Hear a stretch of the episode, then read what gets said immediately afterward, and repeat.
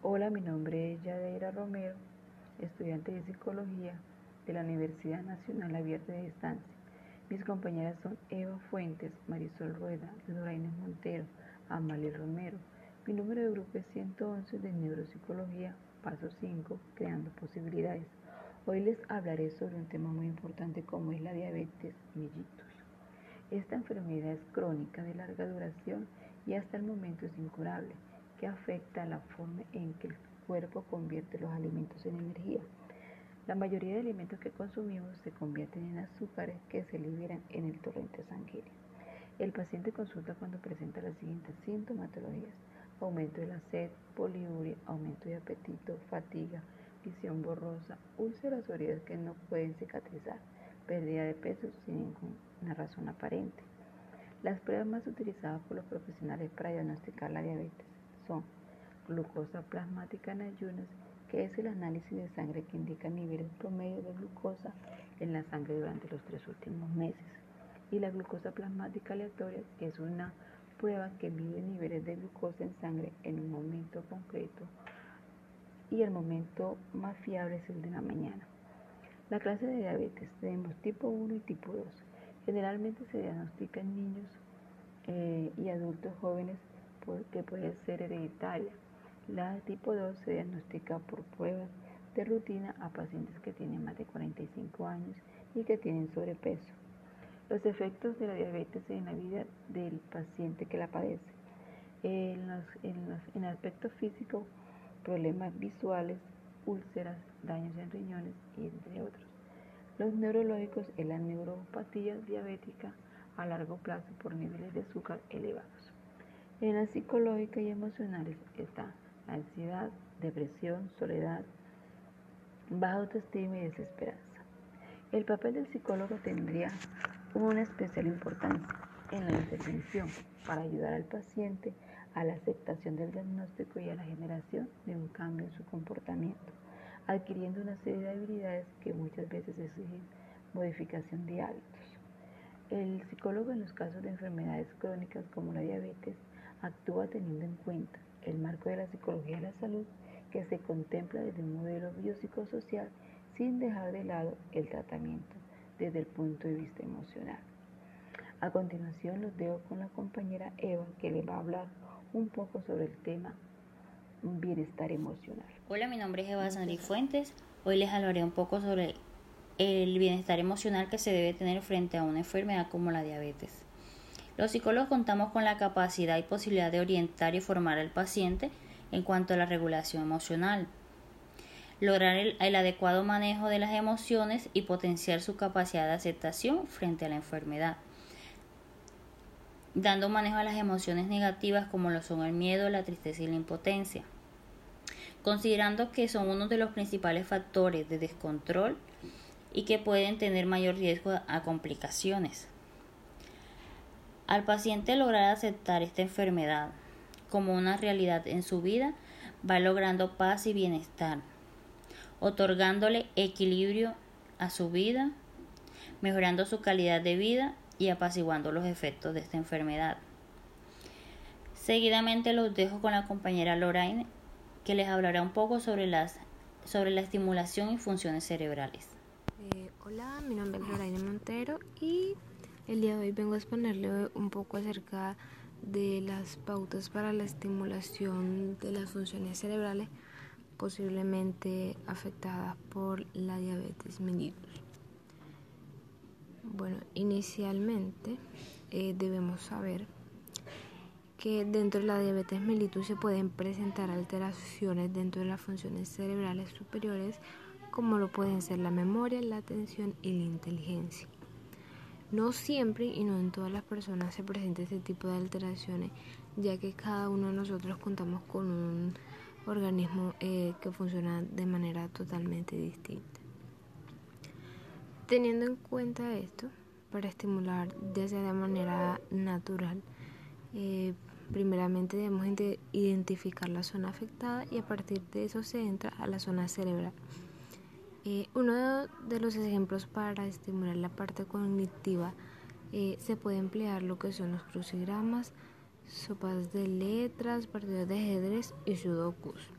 que son juegos matemáticos, que esto eh, equivale o tiene un valor muy significativo para las personas que lo practican, ya que las personas que tienen como hábito hacer crucigramas o sudokus tienen mejores razonamientos, atención y memoria. Eh, concretamente puede presentar una función cerebral equivalente a tener 10 eh, años menos.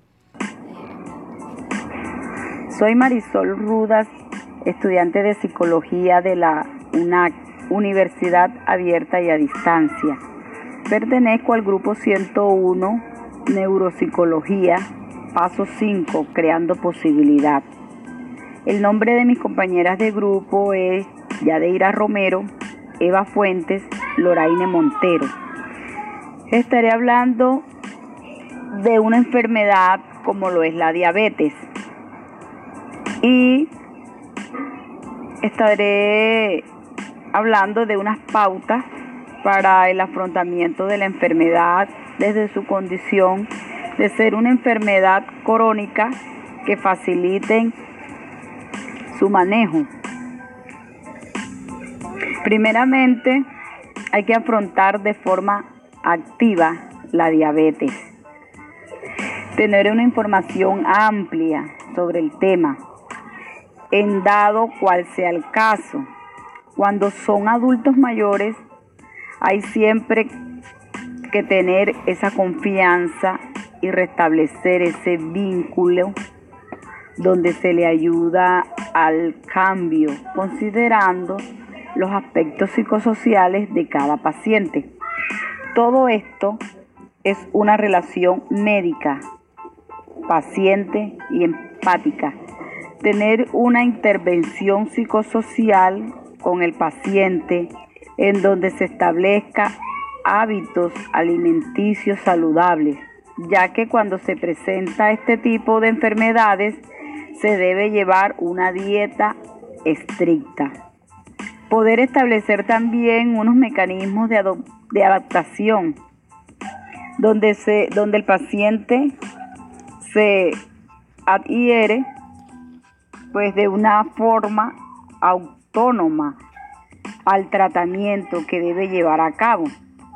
Siempre deben tener un apoyo psicosocial y emocional de parte de su núcleo familiar. Cuando una familia es sólida y está siempre presente en la enfermedad, esto le ayuda de manera positiva al paciente. El vínculo también con las interacciones sociales, especialmente en intrahospitalarios, permitían, ¿cierto?, promover la comunicación, el intercambio, el aprendizaje, el soporte, la búsqueda de respuestas y soluciones a las dificultades impuestas por la enfermedad, así como la canalización de, de estados emocionales negativos, por ejemplo.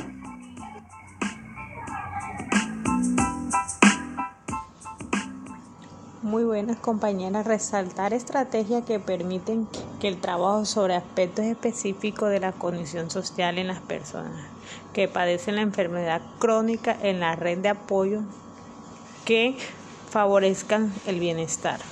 La condición social, entendemos que todo, todo lo que tiene el paciente influye directamente en el pensamiento y en la conducta de éste por lo cual ayudaremos al paciente a tener una adecuada percepción del entorno de manera que asume y no reste su enfermedad. Se tendrá en cuenta su bienestar psicosocial, que es un conjunto de bienestar subjetivo, felicidad y aceptación de la vida. El bienestar psicológico es centrar el interés en el desarrollo personal del individuo, su estilo de vida y su forma de afrontar los retos vitales en el esfuerzo y por conseguir las metas. Eh, otra pregunta sería afrontamiento de la enfermedad crónica. Se hacen presente aquí todas las acciones para estimular estilos de vida saludables que involucren actividades que no causen afectos negativos sobre la salud, entre los cuales se encuentra una correcta alimentación, actividad física y adecuada, manejo del estrés. Eh, dice también las pautas para estimular las funciones cerebrales superiores afectadas. Se detectarán las zonas afectadas y se entrará a estimular la zona cerebral afectada. Ejemplo, en la parte cognitiva en el adulto mayor se estimula esta parte con crucigramas, sopas de letras, entre muchos otros recursos que existen y que podemos adecuar a partir de estudios serios o investigaciones con bases sólidas propios. Las estrategias, encontrar los recursos de carácter científico y soportado con estudios serios como por ejemplo universidades, grupos científicos que puedan poner en práctica con el paciente en el pro mejorar del estilo de vida de la persona. Propuesta. A partir de la teoría y lo investigado, presento mi propuesta frente a la realidad de un paciente con diagnóstico de enfermedad con la enfermedad del diabetes. Se hará un diagnóstico de cómo está el paciente a nivel físico, emocional, neurológico, para crear el plan de acción que será carácter personal dada las características de la persona que tenemos como paciente, sabiendo que es un ser único irresistible. Se deberá generar el objetivo de mejorar su calidad de vida del paciente y con esto logrando mitigar los efectos de la enfermedad.